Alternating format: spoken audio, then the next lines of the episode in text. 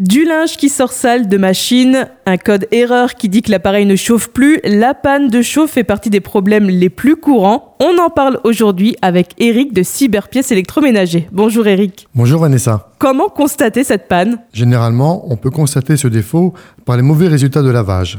Si votre linge ressort presque aussi sale qu'au départ, c'est qu'il y a un souci. Parfois, on s'en rend compte en posant la main sur le hublot ou sur la machine pendant le lavage. On ne ressent plus le chaud qu'on avait l'habitude d'avoir. Enfin, sur les machines récentes, un code panne correspondant à un problème de chauffe peut s'afficher. Vous pourrez retrouver d'ailleurs ces différents codes classés par marque directement sur le site internet. Alors par où commencer? Les causes de ce dysfonctionnement peuvent être multiples. En voici quelques exemples. Votre programme. C'est bien plus fréquent qu'on ne le croit, mais avez-vous sélectionné le bon programme et la bonne température? Votre thermostat n'est-il pas resté sur froid? L'arrivée d'eau. Si votre appareil ne prend pas d'eau ou pas suffisamment, la machine va empêcher le chauffage de se lancer pour ne pas détériorer la cuve ou le linge. Le relais de chauffe. De plus en plus d'appareils utilisent un relais pour alimenter le chauffage. Cette pièce peut aussi facilement être remplacée. Et enfin, la résistance, c'est la pièce la plus souvent en cause dans ce type de problème. Une résistance entartrée va rapidement tomber en panne.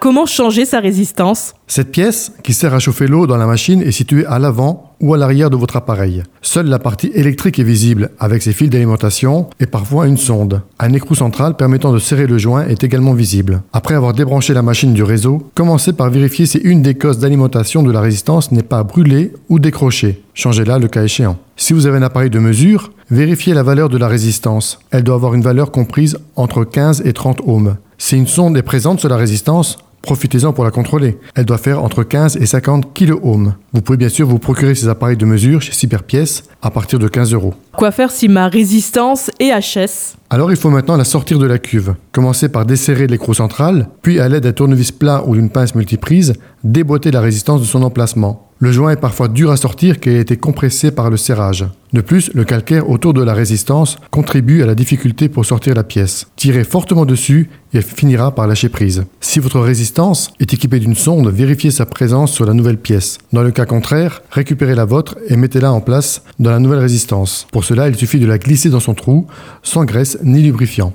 La nouvelle résistance doit entrer facilement dans son logement, son joint n'étant pas déformé par le serrage. Attention, un arceau métallique est souvent présent dans la cuve pour éviter que la résistance ne se lève pendant l'essorage. Assurez-vous que votre nouvelle pièce est bien en place sous cet arceau. Ne pas mettre de graisse ou lubrifiant sur le joint. Cela pourrait provoquer la sortie de la résistance pendant une phase de lavage. Enfin, terminez en serrant l'écrou central. Il doit être bien serré, mais attention de ne pas forcer au point de plier la pâte métallique. Rebranchez vos fils comme au départ. Assurez-vous que les cosses soient bien dures à enfiler et n'ont pas pris de jeu. Et dans le doute, posez de nouvelles cosses de type haute température. Alors comment on fait pour éviter cette panne? La résistance est un organe soumis à de fortes variations de température. Il n'y a donc rien d'anormal à ce qu'elle finisse par tomber en panne. D'autant plus que c'est sur cette pièce que va venir se fixer la plus grosse partie du calcaire. Le meilleur moyen de prolonger la durée de vie de sa résistance est de faire un entretien régulier en détartrant la machine. Si possible, dès sa mise en service, détartrage mensuel avec de faibles doses de détartrant ou du vinaigre blanc est conseillé. Si le détartrage n'a pas été fait depuis longtemps, Pensez également à nettoyer votre filtre, car de gros morceaux de calcaire peuvent se décrocher et obstruer la pompe. Merci beaucoup Eric. Je vous rappelle que vous pouvez retrouver les pièces nécessaires à votre réparation sur le site cyberpièces.com. À dans 15 jours Eric. À dans 15 jours Vanessa.